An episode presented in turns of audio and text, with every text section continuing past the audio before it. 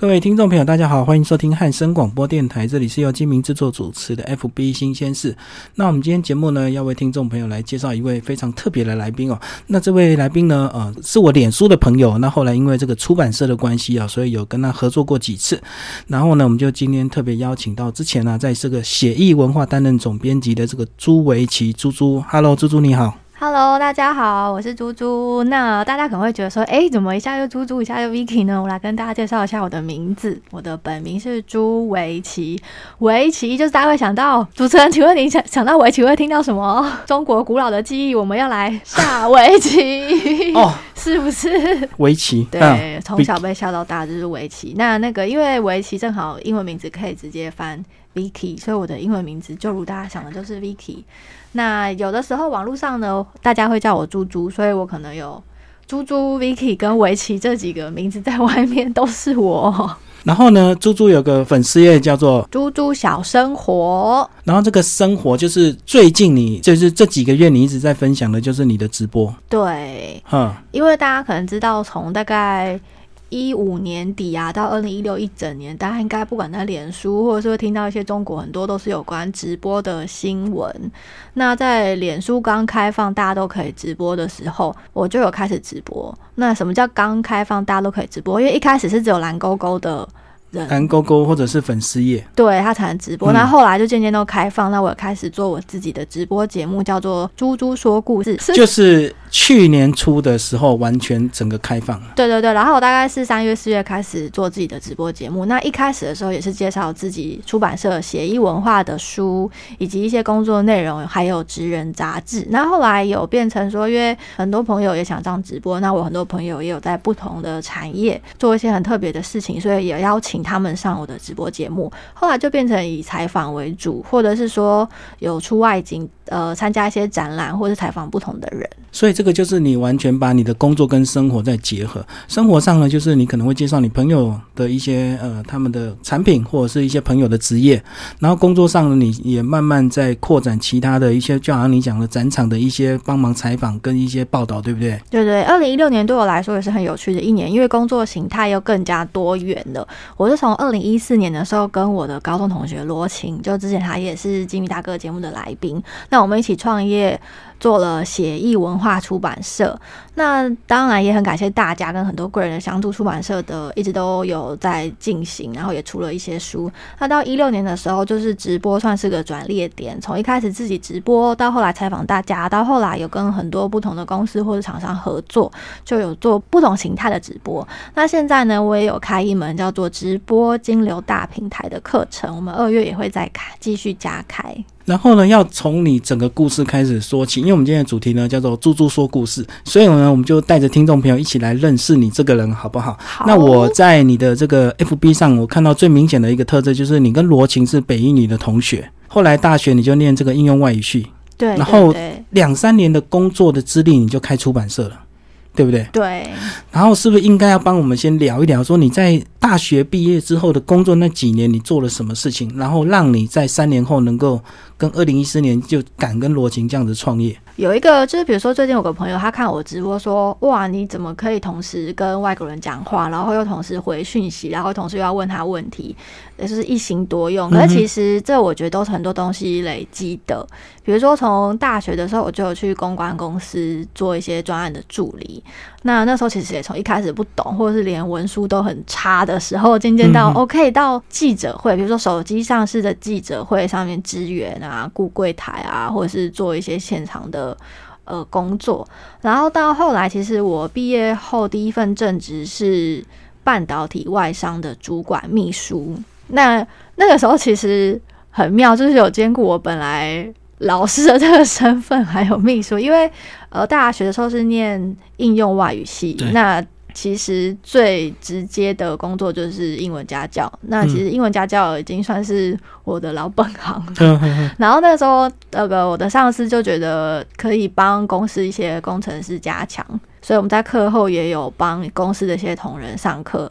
哦，你那时候虽然是秘书的工作，还要兼跟同事的英语家教，这样。对对对，就是帮一些哥哥们开班这样子。对我要自己设计一些教材啊，但也不能太无聊，可能不然他们一天上班很累，晚上还要来这边加班上课，所以也不能让他们觉得太枯燥乏味。这样，所以题目就是有点类似什么轻松学英语这样子，这样的一个小可是因为老板还是要指示，还是要帮他们考试啊什么的，这样，所以我们是要兼顾很多方面的一个英文课，就是又要提升你的兴趣，又要真的学到东西，然后又要有考试了，就是你还要算出成绩，然后大家来看你那个每个月有没有成长啊这一类的。所以这样子多多长的一个时间？将近一年，然后同时。那个时候又有应用到，比如说你在公关公司学的，因为尾牙的话，我们那个我们那个分点办了一个尾牙，老板就交给我了。那总共是两百多人，所以你是承办人还是主持人？都有，我就是做做全部从场地啊、订菜啊、订酒啊，然后所有部门到底谁要来啊，或者是表演，表演这最累，就是我记得有五个表演。我自己就上了两个，然后我还是主持人，然后我要教男同事跳那个舞，还要教女同事跳那个舞，还要来请老师跳一些舞，就我自己一直在很忙。就是要上台去做一些热歌劲舞，就对。对我同时就类似像 MV 的这样子一个舞。是是，就是大家尾牙很常看到，就是可能会有男生来跳一些搞笑的舞啊，或女生跳一些可爱的舞这样。哦，对，还比如说租服装啊，然后陪大家练习，反正全部呢，就是也有同事也有帮，当然有帮忙。不过总而言之，就是我需要完成这个尾牙。可是我相信有很多人，也不能讲很多人，就是有一些人就特别喜欢办这个活动，你知道吗？有些有些有，我觉得你要说，我就是喜欢，老板可能觉得啊，你就是适合，就就 cue 我这样。对啊，他可能又有一些，又能够拓展一些知名度，因为你这样办了一场，全公司都认识你了。那再来呢，你又要跟各部门合作协调，然后要去 cue 他们的节目，要去掌握整个流程，还要去跟商家去做一些推销。哎，我相信有很多人很喜欢做这种事情。我觉得老板可能会觉得是那时候我看看起来年就是比较小，大家不要为难我，不要为难这个 这个小秘书，拜托帮他一下这样。你们那时候出版呃要成立出版社，好像也是一个不经意的聚会就成立了，对不对？其实你生命本来没有这样的一个规划。对。然后那一天到底是一个什么样的一个不经意的会议？是，就是从我们刚刚讲到公关公司，然后。半导体外商的主管秘书，然后后来在做几一些工作之后呢，呃，有一天我就又回到罗琴的家里，然后那时候是因为罗琴她老公回欧洲出差。所以他一个人在家，对他，对，他就 去陪他，我就我们就在半夜的时候就聊天。他那时候其实有进行一些其他的事业，但他还是有一些余裕的时间。线上衣服定制，对不对？对对对，就是礼服定做这样，用相对其实跟全世界比起来很便宜的价钱，但你可以做到一点很华丽的定制服。就是自己设计自己的衣服，那他帮你刻字化做好这样子。是，嗯，那他其实还是有一些。精神跟时间可以做其他，这样表示他生意并不是很好，对，是刚起步，所以那那对的，那时候真的是刚起步了。然后我们两个就，因为他也知道那时候我已经在休息了，就还没有下一步的打算。那所以你半导体是那时候刚好一年多结束。呃，中间其实我有在南部待过将近两年哦。你回南部干嘛？我不是回南部，我是 我是北部人，我去因为去南部工作。对对对对，是一个船产制造商的国外业务。哦，是。然后后来回台北，我们就两个人就聊。那其实我们那时候也刚出社会不久，想法还蛮简单的。比如说，我们就想说，我们也不是写程式的，啊有可能不会写 code，不会写 A P P，然后我们可能也没有那么大资本。假设真的要做生意或做贸易之类的，那我们唯一我们想来想去，自己能够比较能够掌控，可能就是文字，因为我们都这样讲啦，就是。我小时候怎么赚零用钱，就是投《国语日报》赚零用钱。哦，所以你们两个本来就有文字能力。对，而且我每投必中，我那时候都超级一个小学生，超级得意在那边。我每投必中，这样我都靠《国语日报》赚。技巧是什么？其实总总有你的方法。讲起来很投机，就写诗啊。哦，因为《鬼日报》很妙，他给小学生那个版面哦，你写诗，你写六行诗，跟你写三百字的文章的稿费是一样的，所以你专门写诗。对，所以我小学就超会那个表格，就我还复印很多，然后稿子我也背很多，然后我超会写上面表格，什么家里地址、电话啊、身份证字号啊，我就是小学三年级我超会写这个，嗯，然后就每学期就投很多稿这样。然后罗琴是很厉害，他在高中的时候就有获得文学奖的首奖，当然这个 level 是差有点多。台北文学奖。对 对对，然后正好因为他去年五月的时候也有出书，这样，但是出书这个后话。但我们刚刚是讲到，因为那个当下我们想来想去，能够自己比较掌控的，可能就是文字方面，所以我们就往出版社发展。那还好也有长辈，就是有。呃认识的一些资源可以告诉我们。可是这个资源不是帮我们建公司或跑业务，他只是帮我们打个电话说，现在我可能有两个小朋友要做这方面的工作，这样子。就是让你们去问怎么开出版社。对，那嗯其实所有的后来业务啊、跑业务或是学习这方面，跟所有真的行政跟专业的流程，这些都是我们日日夜夜工作摸索出来的。可是，一开始总有个呃那个资本额吧？现在资本额超简单的，大家不要想着开公司很难。我们两个就是登记多少钱？这这要告诉你，是不是就登记最低额度就可以了？哦，现在没有最低额度啊，你五千块、一万块、两万块都可以开公司啊。哦哦哦哦就是那额度可以自己写的。对啊，是真的不难，就是真的工作一两年打工存到的钱就可以了。好，那就假设个五万、十万好了。但是登记完之后，重点就是业务在哪里嘛？对对不对成立公司基本上问一问，总是会搞懂的。嗯嗯嗯。那业务在哪里？你就开始找人出我书了。们前半年都要自己跑，就要参加很多，比如说协会的聚会啊，或是一些创业圈的聚会啊，或者是连品酒会这一类，反正哦，因为罗朋友了。对，那因为罗琴本来就是有在表演这方面，那他的这些场子相对比较多，那其实。也是很感谢，因为一开始等于是我跟他学，因为他比较早出来社会走跳他比，较早熟就对了。也有出来弦外之音。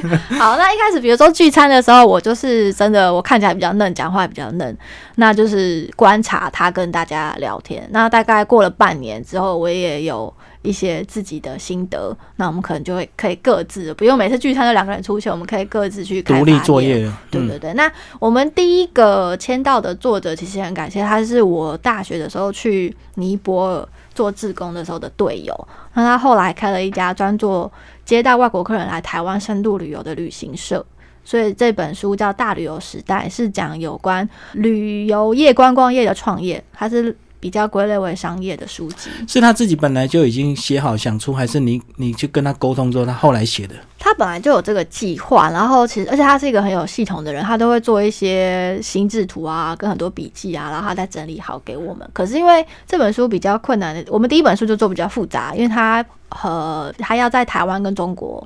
那个时候他的事业已经到，就是两边都要一个月要到处跑，所以他是每周给我们录音档。那我们要接收到录音档之后听完，听打。对 key 这些其实是蛮基本，就是虽然觉得很可怕，但还是要做完。那再来是，比如说他讲到一些名词或一些理论的时候，我们反而还要去查资料，嗯，就查一些论文啊，或者是说有没有什么出入这样子。所以这本书算是我们内容做比较久，它是我们第一本签到的书，但它不是我们第一本出版的书。哦，因为它的整个制作期很长。对，嗯嗯嗯。后来这本书是二零一五年出的吗？是，对对对，一五年，我们是一五年都开始出，我们一四年成立，然后半年之后开始出这样。那第一本是哪一本？第一本是毕业，然后呢，作者是李文明先生。嗯，那书内容大概介介绍一下吧。它比较像是给呃大学生或是社会新鲜人看的，比较是说你在选择你未来方向的时候，不管是就业还是创业，它分了两个方向，也给你一些建议跟他的实战经验这样子。好，那你们在真的踏入出版业之后呢，就是应该也有去做一些相关的一些比较嘛，就是看到别人出版社大概出版的是什么书啊，然后你们那时候总是要想一些你们自己的特色跟人家哪里不一样嘛。呃，先讲一个比较 比较好笑的特色，我们可能是全台湾最 gay 吧的出版社，所以我们两个就还会自己去那个摄影。摄影棚棚拍，然后印在就是比如说用 FB 的粉丝团，或者是自己做一些贺年卡、明信片、双骄。贺年，对我们自称协议双骄，真的是相当 gay 白。不过其实有一些朋友或者长辈看到会觉得蛮有趣的啦，至少人家会肯定年轻人，嗯，对不对？因为你们够年轻，然后又有这种大胆的行动，那还还是会很多人支持。因为总不能两个呃年纪比较大的出来跟人家拜年嘛。但不过这就是只是获取第一印象啦，在嗯有第一印象之后，我们当然还是要我们的专业来说服他们跟我们合作出书这样子。嗯，那这是比较外层的刚刚讲的特色。另外是说，其实我们很多的专案都可以跟作者一起讨论，因为我们听过很多朋友，他可能已经出过书，或是他跟其他出版社聊过，因因为很多时候的主导权还是在出版社身上，可能他他们比较大，比较做比较久嘛。对，可能原本跟你讲说我彩色，后来还是变黑白，或者说本来收入呃六万字，后来说啊那就变成四万字就好了，或者是有些是这个比较麻烦，就是他加了一些植入性行销，但没有跟作者讲。哦，他们出版社额外去做主塞一些内容在里面。那还有有可能是，如果真的是比较小咖或者是低出书的作者，可能就没有签书会这一类。嗯嗯嗯。但我们基本上整个流程都会事先告知作者，然后跟他们讨论后续行销要怎么。就是你们是做信用的。对啊，对啊。简单讲就这样，你们跟他沟通怎么样就是怎么样，不会说出版社可能他们突然想要改就改。那因为你的呃作者通常都比较弱势嘛，所以他们也不敢得罪出版商。嗯嗯嗯，或者是说一开始的资源差比较多，所以主要还是听出版社的这样子。所以就这样子熬到现在，也出了不少书了，对不对？应该有十本了吧？有有，其实我们有分上通路跟不上通路，因为有一些可能是公司行号或者是基金会这一类，他们可能不需要上通路，可是音量还是很大。那大家可以上成品、博客来、金石堂这些都打写意文化、写字的写、回忆的意，都可以看到我们上通路的书。那其实我们还算多元，就是有关创业的啦、旅游的、良性的、命理的这方面都有。那有一本比较特别的是法文的法国的作者，她就是一个法国女生，然后她有一个，因为她是儿童绘本，台湾第一本法文原创的故事，那有法文跟中文这样。所谓原创，就比如说大家很常看到一些外语故事书都是翻译过来的，可是这本书就是在台湾出版，而且是由法国人自己发想的。对，那书名叫《像梦一样》，那绘者是一位日法混血儿。然后也是在在一些场合认识他，对不对？就是透过朋友这样子。对对对对，所以我们的作者都还蛮多，而且横跨从二十几岁到呃长辈都有。嗯嗯嗯，这也是因为因为你们两个的一些特色，因为你们比较年轻，然后可能自己的朋友圈这样去扩散，所以可能就会认识各行各业的一个跟你们比较磁场比较相近的人，就愿意相信你们，然后跟你们一起合作这样出版。对，其实我们也很常都跟作者互相聊天的时候，大家都。我们也会表达我们的感谢，他们也会表达对我们的感谢啊。就是在大家好像都是当初事业到某个阶段的时候遇到了彼此，然后让大家的呃想要完成的事情或者是事业都更进一步。像我们很多作者也是都出书之后就有更多的厂商邀请或是合作，比如说开课啊，或者是甚至到中国做生意或者到欧洲做生意这一类的。嗯嗯嗯，然后从二零一四到今天是二零一七年的年初，嗯，整个过程有一些瓶颈吗？有遇到一些状况吗？嗯，曾经有一段时间，就是突然大家都想要在那个时那半年发行他们的书籍，那就变得超赶。人家的一些困境是突然有一段时间都没有书，还没讲到那里，还没讲到那里，还是有对不对？还是有，这是有转折的。好，就是有有一段时间突然书很多。对，因为坦白说，我们这是微型出版社嘛，所以我们最好是控制量在一个月或是每隔两个月再出一本，那我们就会主打。那有有半年曾经就是呃，感谢老天，我们签了蛮多作者，但大家都好像要突然在接下来的那段时间发书。那等到那一批都发完了之后，好像哎。因为大家都密集要发书嘛，我们是不是就比较少有心力去跑业务开发？就对，所以那一阵子书都发完之后，哎，突然就有一些空窗期。然后你们做什么事？呃，我们本来就有自己在做很多其他事。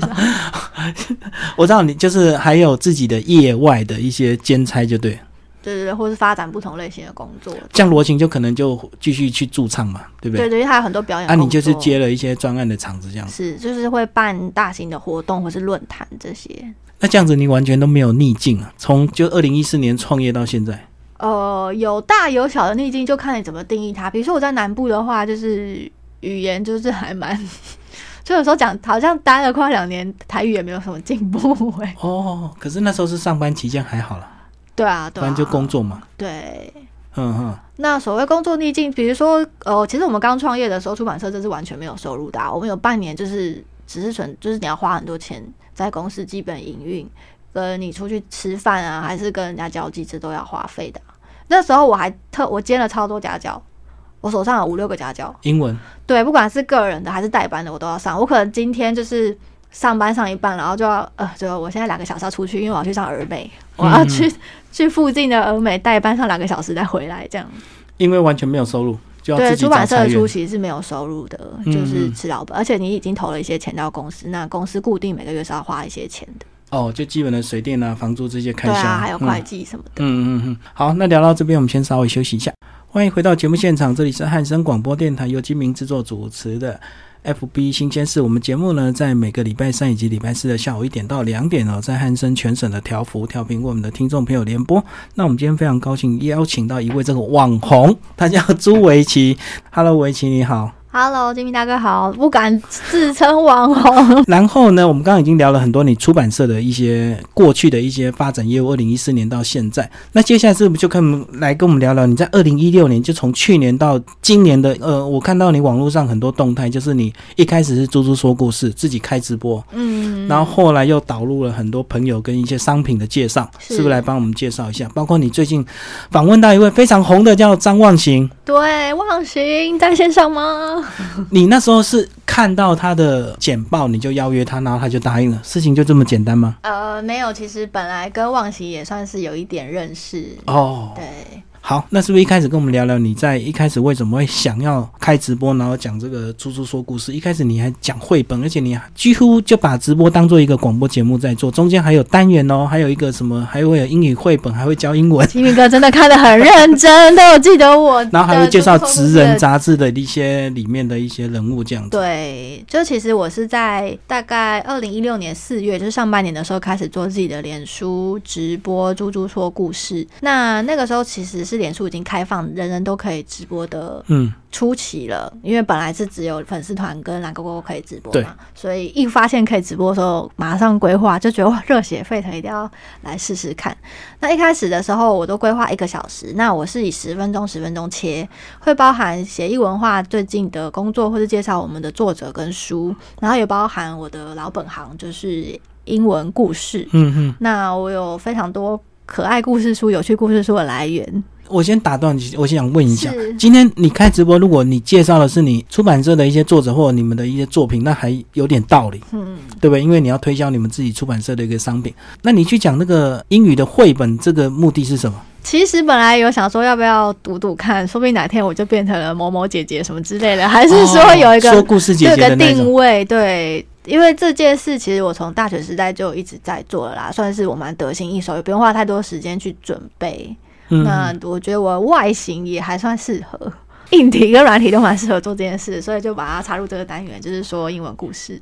就是想要自己也尝试看看，因为我那时候一直在想，这个单元其实对你在那个当时是没有好处的嘛，只有介绍自己的出版社的商品是有好处的嘛。对，可是因为出版社的话，就是要先把自己家书都介绍完一轮，再去评估要不要介绍其他出版社的，因为感觉会有点原罪，就一定要先讲完自己家人，才能去讲别人的。对对对对。然后也有介绍另外一个小单元是《职人杂志》，其实是我们两家出版社合作出的一个教育类型的杂志。然后还有一些聊平常一些其他工作等等的，所以也蛮快就撑到一个小时。可是大概做了两三个月之后，真的有点累，每次一个人要撑一个小时。你那时候是一个礼拜一集嘛？对对对。然后到现在做了几集？应该二十集了吧？因为后来比较不固定，原本都有撑住一个礼拜一集，后来就发现要固定一个时间是非常困难的，对不对？就变成弹性啊，一弹性可能就是有时候一忙就一两个月后了，也没有那么多，大概一两个礼拜、两三个礼拜还是要出现，不然观众就会忘记我了。这样还是要维持一个基本热度，这样。所以你那时候直播也分非常多的阶段，一开始是全部自己讲，那后来就慢慢导入有一些朋友的配合、商品的配合，就变得包括我记得你那时候还有一集。是带着大家去煮菜，对不对？对。然后在一个跟一个厨师，然后做菜。那一场其实已经是就是有很多厂商联名的一场活动了。我们是在贝拉维塔贵妇百货里面的那个风食客的厨房。对。然后那时候还预告说谁想吃什么菜什么菜。对。那有跟夫迪。就是府邸的主厨是大陆一起煎牛排跟做菜，然后还有来宾吃这样子。所以后来是在直播的来宾去抽出几位过去现场。有有对对对。嗯，那为什么没有故意抽到我？我记得我有留言。公平、公正、公开，现场有那个有律师见证。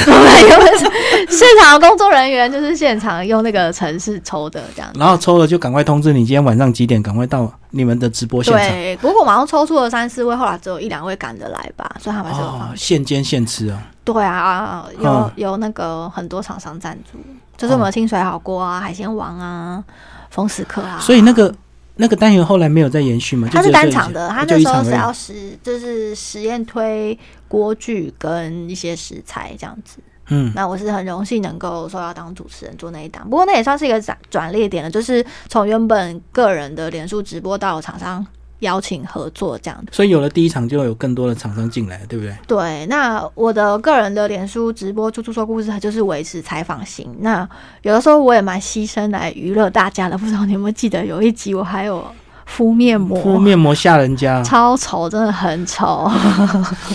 就是为了效果。对，然后还有一个那个模仿对嘴唱歌那个，不过那时候来宾比较嗨，来宾很强。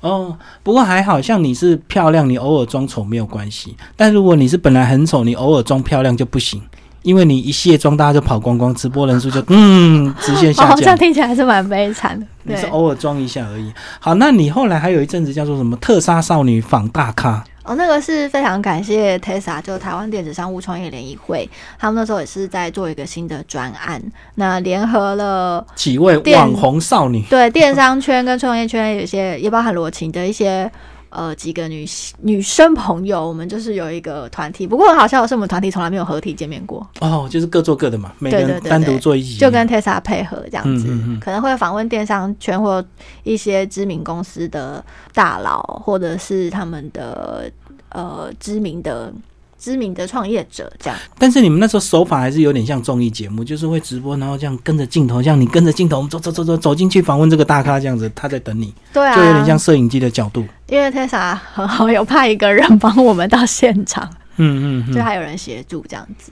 所以这也是大概多久的活动？应该也进行了至少三个月了，也有到室内的，比如说中午播报最近一周电商或者是两岸相关的新闻这样子。嗯嗯嗯嗯，然后当然自己的猪猪说故事还是有维持继续在采访大家。然后后来到下半年的时候，又有其他的，也是感谢很多朋友跟老天帮助，就变成说有厂商邀约，比如说直接到呃论坛或者是展览的现场直播。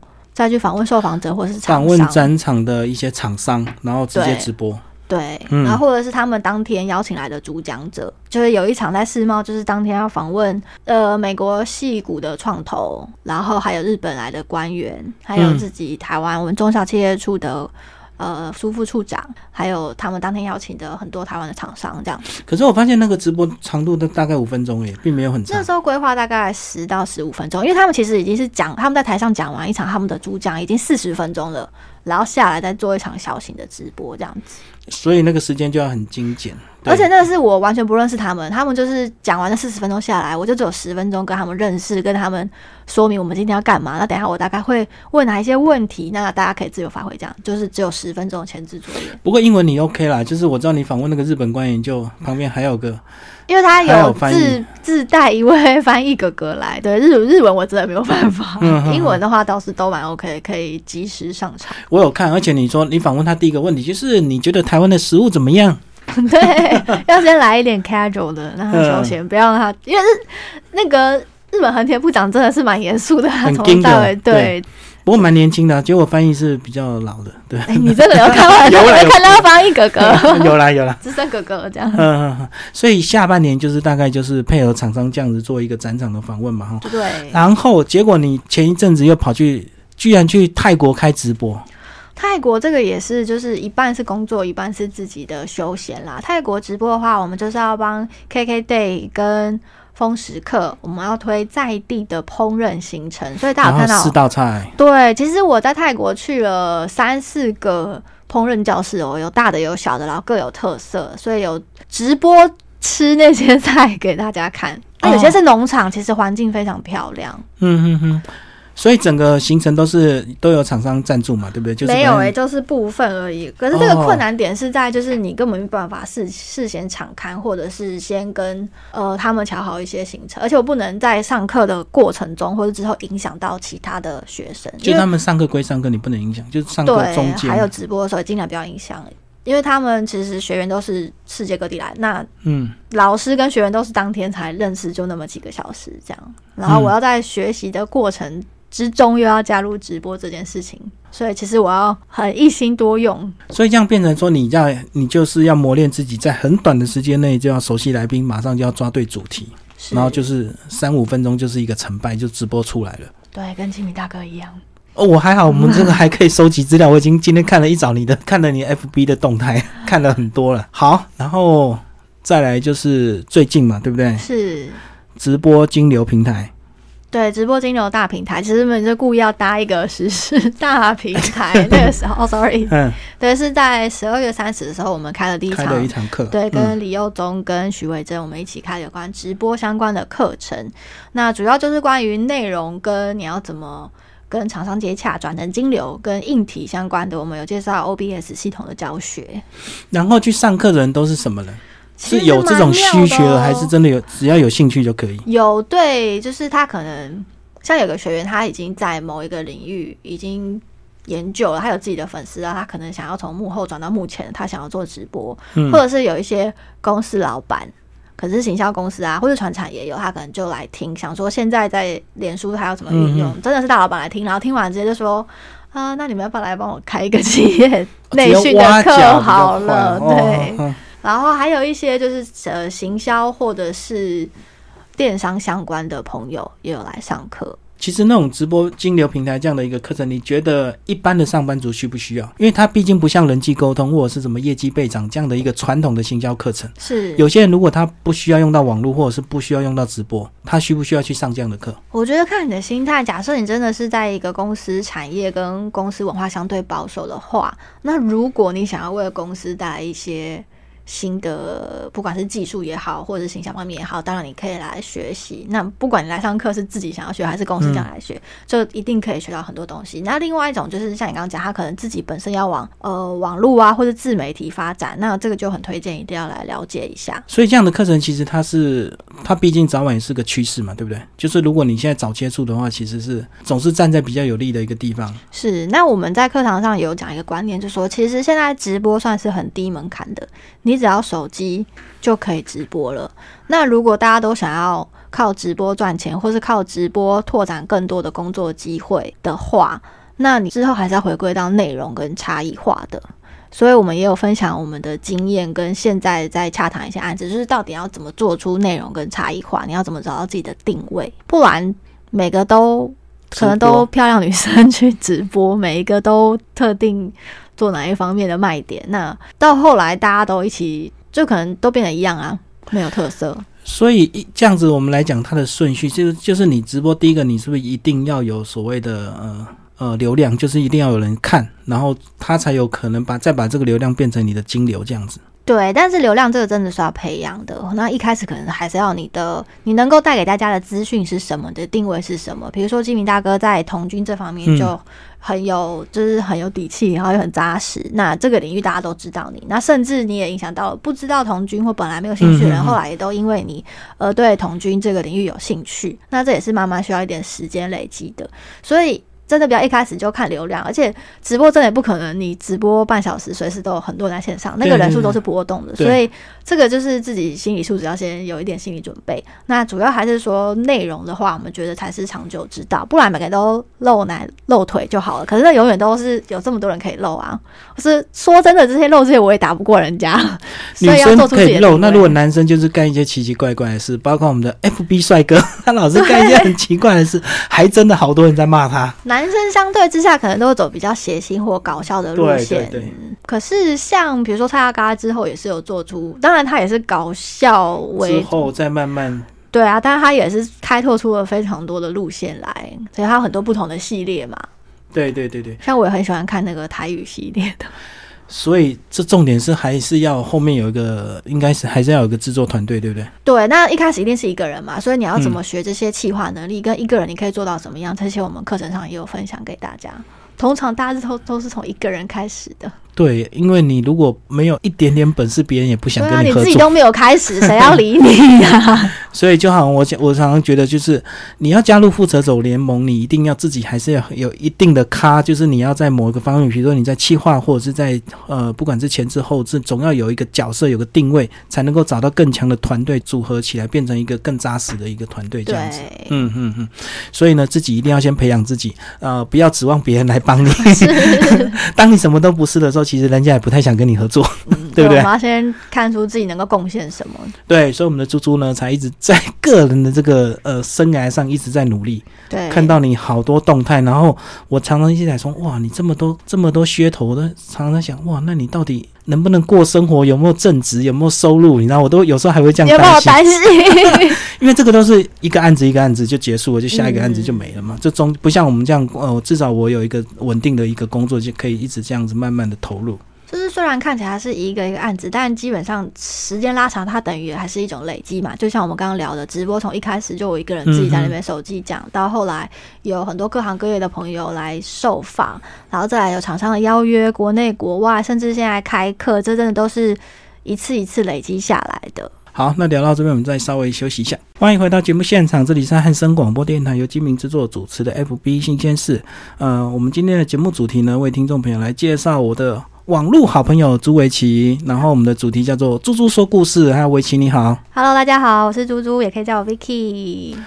猪猪的粉丝页叫做“猪猪小生活是，”，快要破两千了，大家赶快帮忙去按赞。感谢感谢。我觉得你是没有什么用心在经营，因为个人蛮忙的，个人的脸书就蛮忙了。因为我从一千四给你看到一千九，我发现你成长很慢，那我知道一定是你没有用心，绝对不是你不可能只有这种按赞数。因为他好像都是还是要靠个人业去拉，所以现在火力都在个人业。个人业的成长跟追踪就还算蛮快的了。对啊，我也会面临这样的问题，但是我觉得粉丝有时候还是要坚持 PO 一些东西，好你你都不 PO 它就冷掉了。是回家好好检那讨。其实还有一种方式，两边都 PO 啊，嗯，有一开始是这样。那你就错开时段嘛，好，对不对？一个白天，一个晚上粉丝页。谢谢金明哥建议，回家赶快开始。因为我说我已经看了一年多了，怎么才五百 你怎么在帮我？担心哎、人真的太好了。因为你这种才女、这种美色、这种才华，不可能只有不到两千的一个按赞数。好，回家努力。自己检讨一下，自己看怎么自我精进。好，那接下来我们来聊聊你的未来展望，好不好？现在是二零一七年，然后明天就是除夕了。哎，明天你怎么过年？明天应该就是回家好好的听妈妈的指令。然后红包你会包多少？呃 我我毕业的时候都有包给长辈。会包到有心痛的感觉吗？呃，有，每每每年都有会这样其，实每年都一样，没有成长。所以你每年都会心痛，包出去，哦，那包的蛮多，表示你还蛮孝顺的没有没有，跟那个大家毕竟都长这么大了，哦。那其实呢，我也有这个帮忙这个猪猪的妈妈做业绩，哦办了一张华南银行的蝙蝠卡。对，非常感谢。然后到现在星巴克的咖啡还没喝，那猪猪一直约我，一直我一直有点害羞，不太好意思跟你单独去喝 咖不啡，会，会小鹿乱撞。还是我下次拿来这里啦。然后我就办了一张蝙蝠卡，那还蛮好用的。过年还没讲完，那过年之后呢？就是过年那几天你都怎么安排？过年应该就是家好，那你们过年家里都怎么过？过年的话，因为主要亲戚也是都在台北，所以我们还是在台北。哦，但很多朋友都不在。那你们家自己家族旅游去哪里玩？往中南部吗可能？去宜兰吧，就也不会太远，嗯哼哼哼。不然开车的很辛苦。然后过年后之后，当然就要回到正途了。对，要重新打拼事业。但今年我有一个新的，我有真的许下一个很具体的愿望，就我想要可以在脸书上面发文，然后发文内容是写说：天啊，我要出货，出货到半夜出不完。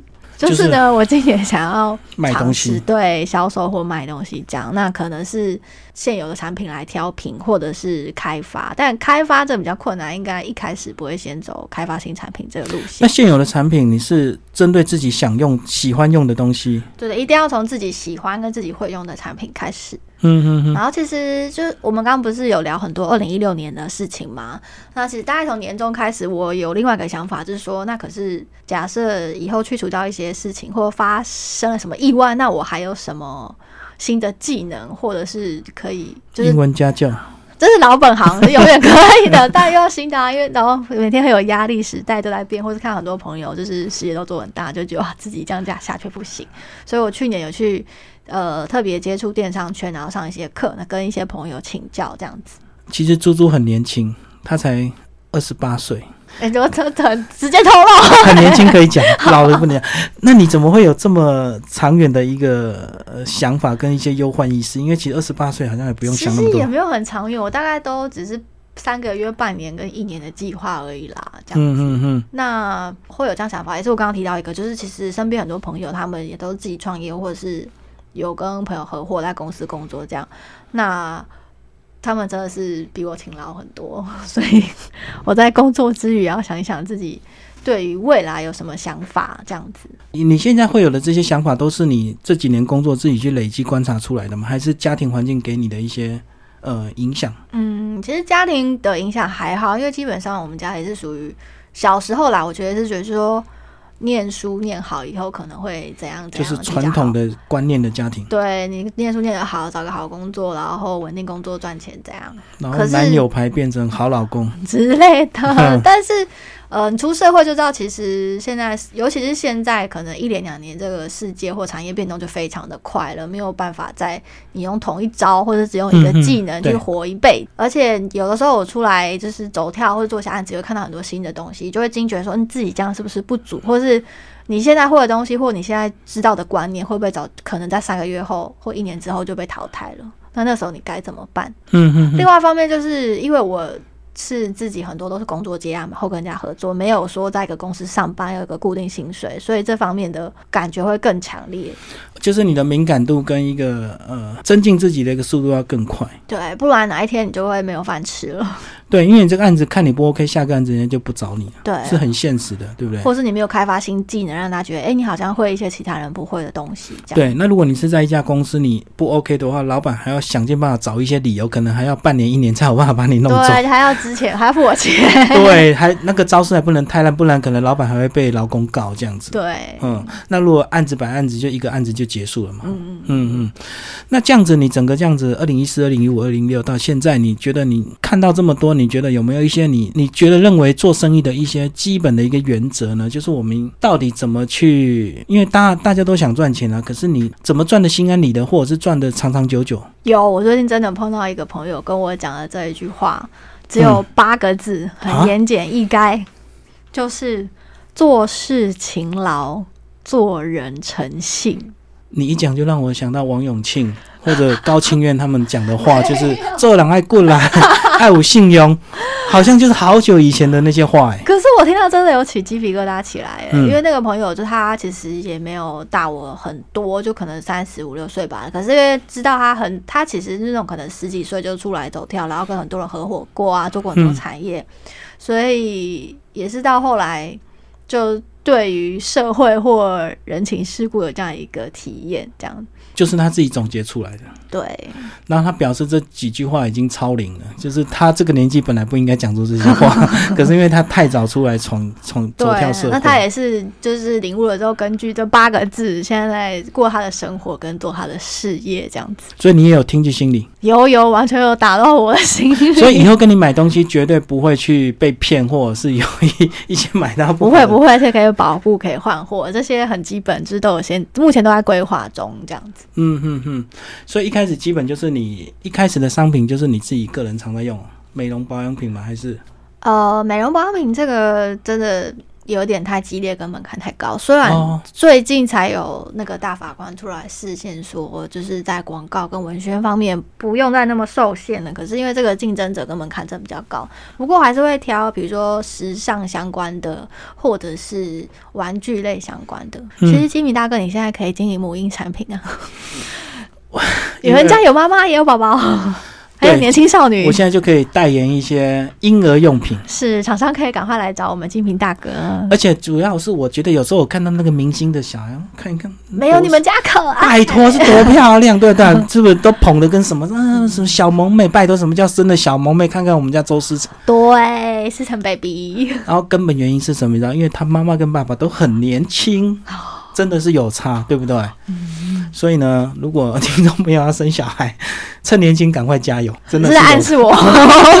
你要赶快加油了。嗯 好好好好，然后呢，很多人就说啊，就是小朋友好熟好熟啊。我一直想什么理由，可能就年轻吧啊，加上妈妈又全职在带，嗯嗯嗯所以可能就是先天的各后天的各方面都很都很适当，就这样小孩子呃生下来就很健康漂亮这样子。嗯嗯嗯，一年前跟一年后真的差好多。这一年真的过很快哎。对她整的呃那种美女的那种形状已经出来。我这样按赞按赞，竟然就过了一年了耶！对啊，以前是胖嘟嘟，然后两只手被包起来，躺在被固定住的状对，态躺。在那个枕头上，然后非常无辜的这样子被我们拍照。那现在已经会已经会走路了哦，真的很快耶！啊，实在是太可爱了。听众朋友想要追踪我的话，赶快去猪猪小生活按赞。不对，是，是我还有我们的 FB 新鲜事跟李金明大哥个人的脸书，就可以看到很多是陈宝宝的照片。对他叫周思成，现在已经一岁一个月了。哎，干嘛一直讲我讲你？那你自己自己对除了事业的规划讲这么多，你对你个人的感情都没有规划吗？呃，就还 OK 啦，顺其自然。我以前很喜欢看你那个男友牌、女友牌，然后每天两个都互煮，互相煮煮菜给对方吃。对，最近最近大家比较忙，就比较少煮，就比较多外食这样子。哦，那希望很快可以有你的好消息。好的，谢谢金明大哥。好，那我们今天节目呢是猪猪说故事，那最后帮我们再一次总结那八个字做人做事的原则。是的，我们一定要做事勤劳，做人诚信。好的，听众朋友，如果想要追踪朱伟奇的话，到猪猪小生活去按赞，在我们的节目预告下面也有他的连结。那我们节目时间到这边喽，谢谢大家。还没啦，最后总要跟大家拜个年。哦哦，是拜年。对对对对，明天就除夕夜了。除夕夜，祝大家今年新年快乐，好，那我们节目时间到这边，拜拜。拜拜。